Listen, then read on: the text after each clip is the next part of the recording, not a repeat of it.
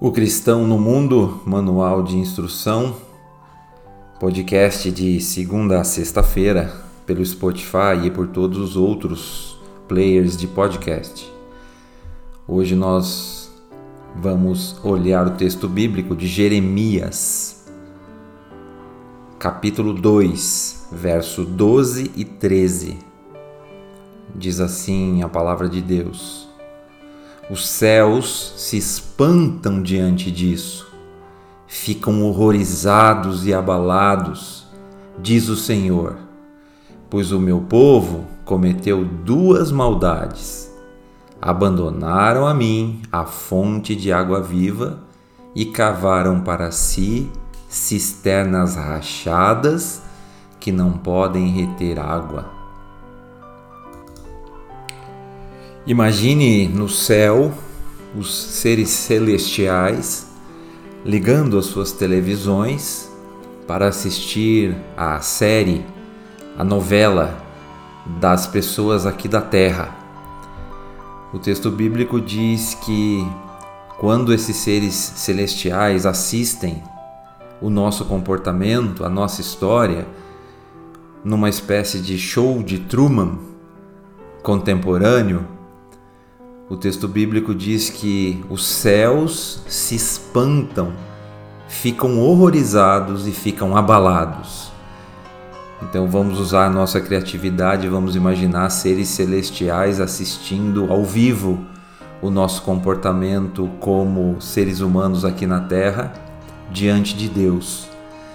E esses seres celestiais ficariam horrorizados, abalados, espantados talvez até sem entender. Por quê? O que é que eles veem nas suas telas que mostram os seres humanos ao vivo? Eles veem um povo, os seres humanos dessa terra, que escolheram abandonar a fonte de água viva procedente de Deus, a fonte de água viva procedente de Deus, que é a, a verdade, a justiça, aquilo que é correto, aquilo que edifica, aquilo que abençoa a nossa vida, que abençoa a vida do outro, que abençoa a sociedade. Esses seres humanos que somos nós, escolhemos abandonar, beber desta fonte de vida vinda de Deus, e ao invés disso, nós arranjamos caixas de água, poços furados. Enchemos essas caixas d'água com a nossa própria sabedoria, com a nossa própria justiça, com os nossos próprios conceitos e entendimentos fora de Deus. Nós por nós mesmos enchemos de água esses poços, essas caixas d'água, só que elas são furadas, elas são, é, elas vazam e tudo se perde. E esses seres celestiais e estes céus, eles ficam horrorizados e abalados. Como pode? Como pode Deus se revelar a estes seres humanos através da criação?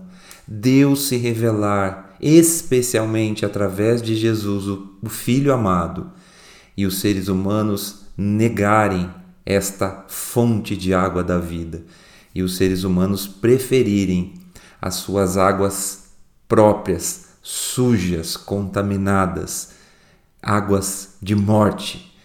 Então os céus se espantam, se horrorizam, ficam abalados, horrorizados e pensam: como pode? Como pode esse ser humano deixar de dizer sim a Deus e ao seu e à sua vida para dizer sim à sua própria ao seu próprio entendimento e não a Deus? Então, um alerta da palavra de Deus para nós que somos seguidores de Cristo, de que nós vivemos num mundo onde as pessoas têm o seu próprio poço de sabedoria. E esses são poços furados, poços de água morta de morte. Mas de Deus, do céu, do Espírito da palavra e de Cristo, vem a fonte de água da vida, que traz vida e vida abundante.